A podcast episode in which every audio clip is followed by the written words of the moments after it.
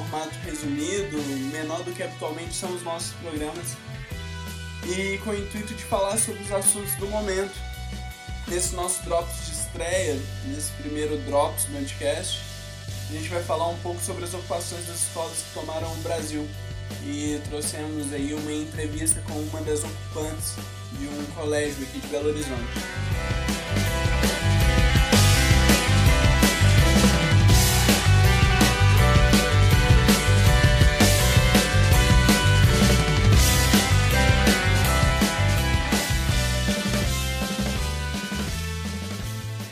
Em outubro de 2015, 200 escolas foram ocupadas por estudantes contra a reorganização escolar implementada pelo governo de São Paulo, acabando por suspender a medida. Ocorreram ocupações similares em outros estados e até no Paraguai, mostrando que o espírito de organização autônoma, a ocupação de espaços e a independência com relação aos partidos ou sindicatos hierárquicos estão infectando novas gerações desde 2013. Tal fenômeno vem abrindo novas janelas de possibilidades, imaginação dos movimentos autônomos e radicais como um todo. Mudança rápida de táticas, passando de manifestações e passeatas para ocupações com shows e aulas públicas, conseguindo espaço da mídia e voltando às ruas com trancamento de vias, chamando ainda mais atenção. No final de 2016, as escolas tornaram-se o palco novamente.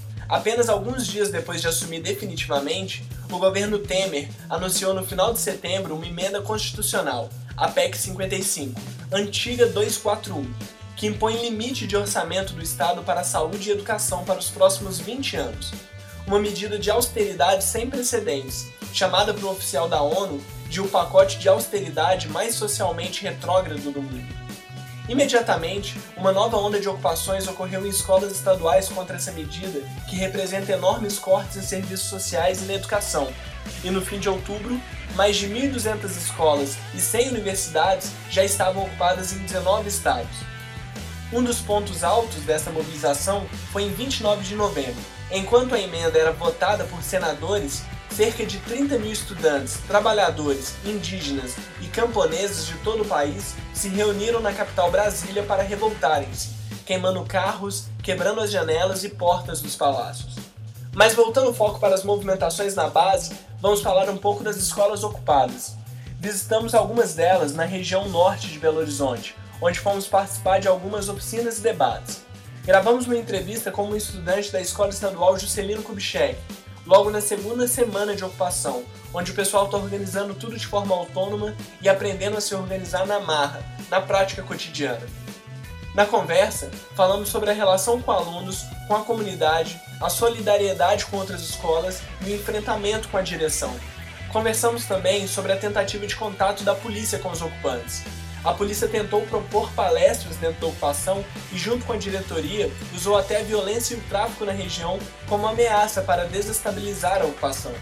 Sem contar com a relação sempre interesseira de movimentos estudantis hierárquicos e ligados a partidos que tentam capitalizar e cooptar base em cima da luta dos outros. Vamos ouvir a conversa. E qual que é o nome da, da sua escola? Escola Estadual de Celino Kubitschek de Oliveira. Aqui a gente está em Venda Nova, né? E tem mais uma outra escola ocupada aqui, a Maria Carolina, né? Sim, aqui já é a região do Paraúna, que é Lagoinha, já partiu desse lado para cá é Paraúna. Tem o Maria Carol, que é aqui em cima, Maria Carolina no caso. Nossa, lá já ocupou tem 10 dias, né? 11 dias? É, 11 dias. O nosso tem 9, lá 11. Tá. Como que está sendo aí a ocupação? A gente está vendo que é uma ocupação que diferente de, de, algumas outras que rolaram no passado, que não ocupa a escola inteira, né? Tem uma ocupação que é meio que parcial, assim, e tem uma convivência, uma relação meio diferente, assim, com, com os alunos, com a, com a estrutura da escola. Como é que está sendo aí essa experiência? Olha o que acontece. Aqui na escola, a gente tenta ser o máximo amigável com todo mundo e ter a mesma, colocar a mesma ideia e objetivo em todo mundo que a gente quer passar. Então a gente não quer conflito, entende? Nem com direção e nem com os alunos. Então a gente procura o máximo conversar, o máximo expor nossas ideias, se eles curtem, e o máximo tentar também é, o que eles acham sobre, para poder ter essa convivência boa, entende? No começo foi bem ruim, porque a gente não tinha apoio da direção, E a gente, tipo assim, a gente discutia muito com a direção, porque aqui tem. É, eles, eles gostavam de impor muitas coisas para os alunos, os alunos é muito individualistas e eles são muito cabeça baixa, sabe? Medo de tudo. Então, foi bem difícil a gente ter esse, essa vontade de dar a cara a tapa mesmo e tá como tá hoje, todo mundo suave com todo mundo. Então, pelo que você falou, dá para ver que também que tem uma, uma relação legal com as outras escolas da, da região norte de, de Belo Horizonte Sim. aqui, que tem um intercâmbio, né? Hoje tem, tô vendo aqui o pessoal do Passo Livre que fez oficina lá na Maria Carolina, agora está fazendo aqui. Vocês chamaram pessoas, como é que é esse intercâmbio aí com as outras escolas? A gente tem um grupo no WhatsApp que é todas as escolas da região. Então, tipo assim, é uma ajudando a outra, com doações. Por exemplo, eu tô aqui perto do Maria Carolina, então é tipo uma ponte. Tudo que eles precisam, eu tô lá, tudo que eles precisam, eles são aqui. Então a gente fica fazendo essa ligação para poder ajudar uns aos outros e ver como que tá o movimento. E também tem um grupo que ajuda a organizar tudo. Por exemplo, a gente manda no grupo todo dia por exemplo, o cronograma do JK. Vai acontecer isso, isso, aquilo. Se a comunidade quiser participar, está aberto.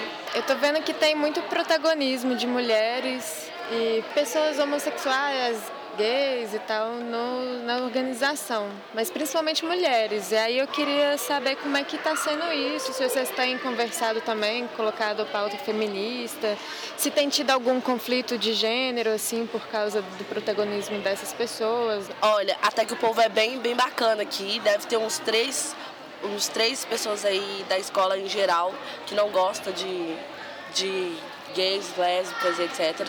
Mas em geral não teve conflito de gênero. A gente teve muitas palestras sobre o feminismo, sobre machismo, sobre gênero. Igual tem um cartaz amarelo lá perto da cantina sobre isso, que explica o que é, o que é gênero e tal. E tipo, super bacana, tem outro ali também explicando sobre o feminismo. Feministas se depilam, feministas, etc. Porque o povo cria essa coisa louca na cabeça que a gente, feministas são loucas e faz tudo louco, entende? Então, o povo tá bem bacana em relação a isso. Tem muita, muitas pessoas, igual na ocupação, quando, quando criou a ocupação, gente, tanta pessoa se libertou, entende? Você deu aquela libertação assim pro povo, que geral que eu nem sabia que curtia tal coisa, chegou e falou, tô curtindo é isso, e tipo, todo mundo apoiando, sabe? Até que nisso tá bem bacana, porque todo mundo tá apoiando a outro. A única coisa que rolou aqui, porque, por exemplo, tem umas meninas que não usam sutiã, praticamente, eu não uso. Não sou obrigada. Aí, isso rolou muita discussão, sabe? Gente, tipo, umas meninas é, amigas nossas mesmo, algumas pessoas, por que vocês não usam é, sutiã e tal? Aí eu, gente, eu sou obrigada? Não. E tem um pessoal dormindo aí que está ficando direto na escola, acampando, tem as barracas ali na, no pátio. Sim, é o que acontece. Na terça-feira, quando começou a ocupação, eles viraram e falaram assim com a gente, comigo na verdade. Eu queria dormir aqui no dia que começou a ocupação é, as meninas que estavam organizando viraram pra mim e falaram comigo assim, vocês não vão poder dormir aqui. Eu falei, cara, por que eu não vou poder dormir? Porque a direção não deixa. Aí eu falei assim, ó, oh, não deixa por quê? É direito meu, eu posso dormir até em cima da cabeça dela. Aí eu fui lá no Ari da Franca, que é uma escola lá no bairro Santa Mônica, pego 640 e para lá. É, fui lá, busquei quatro representantes de lá para poder falar sobre os meus direitos aqui e eu dei minha cara a tapa. Eu vou dormir aqui sim. Eu acho que eu fui uma das poucas pessoas que no começo deu a cara a tapa. Eu falei, eu vou dormir hoje aqui sim, eu não quero nem saber. E até então não ia dormir ninguém no primeiro dia e dormiram sete pessoas. Hoje a gente já tá, já tá no 15. 15 pessoas dormindo. Aí no primeiro dia a, a diretora colocou pra gente que a gente tinha que dormir na sala aqui de baixo, nenhuma, nenhuma sala tem tranca, só a sala de vídeo tem tranca e segurança. A diretora falou assim com a gente: vocês vão ter só essa sala aqui para dormir aqui embaixo. E se quiser. Aí eu, ah, beleza então. Quando ela deu a chave pra gente, aí eu falei com, com o menino: a gente não vai dormir aqui, em cima, aqui embaixo, a gente vai dormir lá em cima, porque eu tô afim de dormir lá em cima, é mais seguro. A gente pegou todo mundo, subimos a, a gradinha ali da, da biblioteca e pulamos lá em cima. E levamos tudo lá pra cima e dormimos lá em cima, porque a gente achou mais seguro. E aí de diretor falar que não podemos. E depois ela virou e falou que ia olhar a câmera se a gente fez alguma coisa de errado. E a gente falou com ela que a gente dormiu lá em cima e o que, que ela ia fazer, que era direito nosso. Então, aí daí que já começou a empeitar e depois começamos, depois do empeitamento, começou as conversas e decidimos que a sala de vídeo é um local mais seguro para poder a gente dormir. E quem quiser, o povo do GT da segurança que fica fazendo ronda à noite, eles dormem na barraca e ficam fazendo a ronda. A gente, no primeiro dia, a gente foi apedrejado, né? Teve uns noia que tentou pular aqui e, e tacaram uma pedra no portão, ficamos muito assustados, que é uma coisa muito nova pra gente. E no, depois, no segundo dia, foi tranquilo. No terceiro dia, é, na, no terceiro dia, eu acho, na quinta-feira, um pessoal do rap que participa do rap, ali, vocês conhecem o rap ali na praça, ali na frente, na Vilarinho? Ah, sim, sim. Tem rap lá. Eles ficaram uma fileira ali e apedrejaram a sala de vídeo. Sorte que tem grade, então não quebrou nenhum vidro. Tacaram, então a gente ficou desesperado, que a gente pensou que estava invadindo a escola. A gente todo mundo estava dormindo e acorda com, com tanto de barulho, então a gente saiu correndo, o povo da, da segurança, para ver se tinha alguma coisa e não tinha nada. Aí depois só foi esses dois dias e até hoje mais nada. Como que vocês pensaram, na hora que vocês pensaram, ah, vamos fazer ocupação e tal, como é que partiu essa iniciativa de organizar dessa forma, com assembleia, com assembleia aberta, todo quem que pode participar, por exemplo? São só os alunos, a direção da escola também participa? A gente tem ex-alunos que estudam aqui, que têm mais conhecimento sobre essas áreas, porque a gente é uma escola sem partido, então a gente não quer é, partido ajudando a gente? Porque aconteceu um, uma, uma coisa numa escola aí que a gente não não gostou, então a gente prefere ser uma escola sem partido. Mas Só pode que... falar o que aconteceu sem citar tanto? Assim? Olha, eu não posso citar o que aconteceu porque é uma coisa muito séria. Uhum. Mas é melhor deixar abaixo. Mas a gente é uma escola sem partido, então a gente tem ex-alunos que, estuda, que estudavam aqui, que eles têm mais conhecimento sobre essas coisas. Então eles estão ajudando a gente pra caramba, sério, muito, muito mesmo. E assembleia, reuniões e tal, a gente tudo tem uma reunião. Todos os dias tem uma, uma reunião no final do dia para ver como que o dia foi, o que que é os pontos. Geral? Não, geral não, só do, dos ocupantes que dormem, dos ocupantes que estão fixos mesmo, todo dia. É, aí no final do, do, dia tem essa reunião, coloca os pontos negativos, os pontos positivos e vamos pensar em mudar. Agora a gente marca assembleia com os pais, aí vem a assembleia dos pais, a gente marca reunião com os diretores, aí a gente vai na reunião, marca é, reunião com os professores, aí a gente vai na reunião. É assim, tudo separado para não ficar bagunça.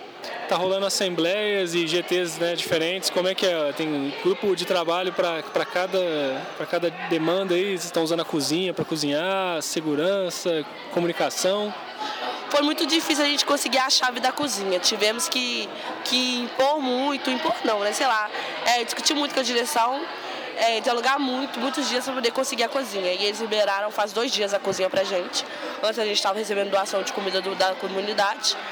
Então os pais e a comunidade em volta também estão apoiando com, com outras Sim, com, com material. Bastante, bastante. Trouxe geladeira, trouxe várias coisas. A gente começou uma organização de grupos. A gente vai começar a fazer a pulseirinha hoje dos grupos. Por exemplo, eu estou no grupo da comida e o outro está no grupo da comunicação. Eu quero saber uma coisa da comunicação.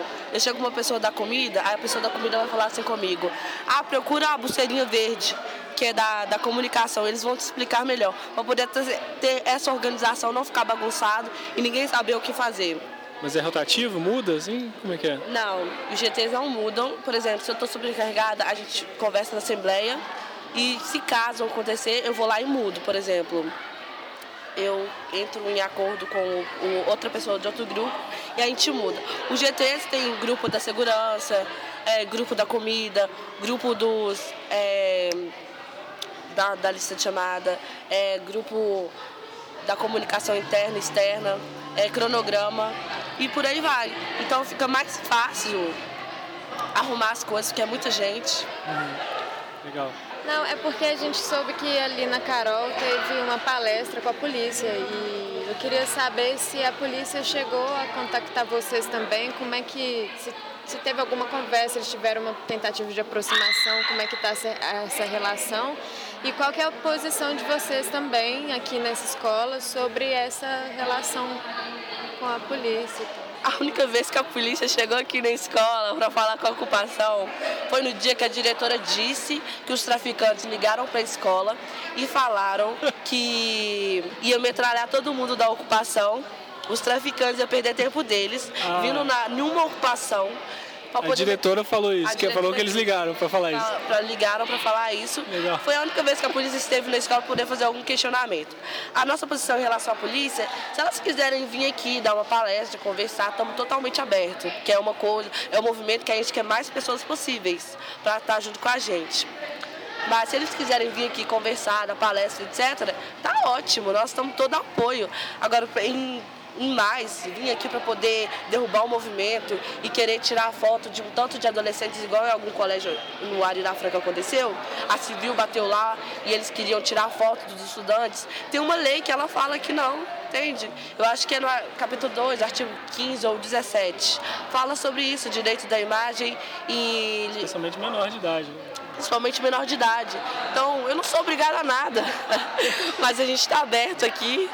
Se a polícia quiser vir, a gente está aberto para receber.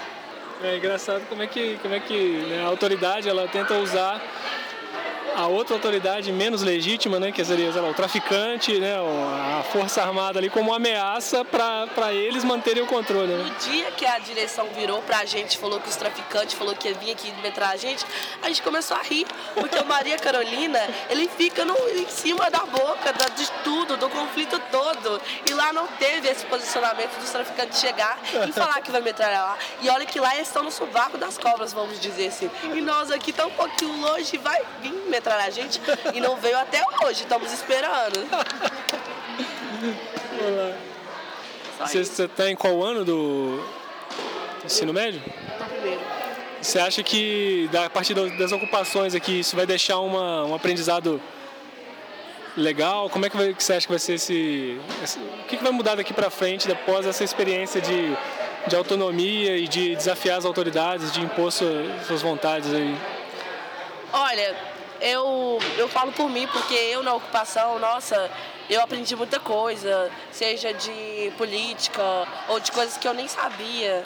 Então, tipo, a ocupação me ajudou muito com o meu conhecimento, é, ampliou o meu conhecimento. E eu creio que quando acabar a ocupação, muitas pessoas que levaram a sério mesmo, ou até, até mesmo outras pessoas que de vez em quando estavam em alguma palestra aqui, vai, vai notar uma certa diferença nisso, porque é a primeira, é a primeira vez da história de JK que tem uma coisa, vamos dizer que louca, assim, sabe? Que nenhum estudante nunca deu a cara a tapa, sabe? Pra nada. Nem quando tinha manifestação sobre qualquer outra coisa, eles nunca, sabe? Eles eram muito juntos, assim, é, juntos assim que eu falo, individuais, então ninguém pensava em outro, ninguém pensava em ninguém. Então, eu acho que depois da ocupação eles vão levar assim muita muito aprendizado, porque tem muita gente que realmente assim é, presta atenção nas palestras, tem outra gente que não não vem, mas eu acho que quando acabar muita pessoa vai levar conhecimento, porque eu tô aprendendo demais, coisa que eu nem imaginei, eu, Paula, tendo um, um conhecimento desse.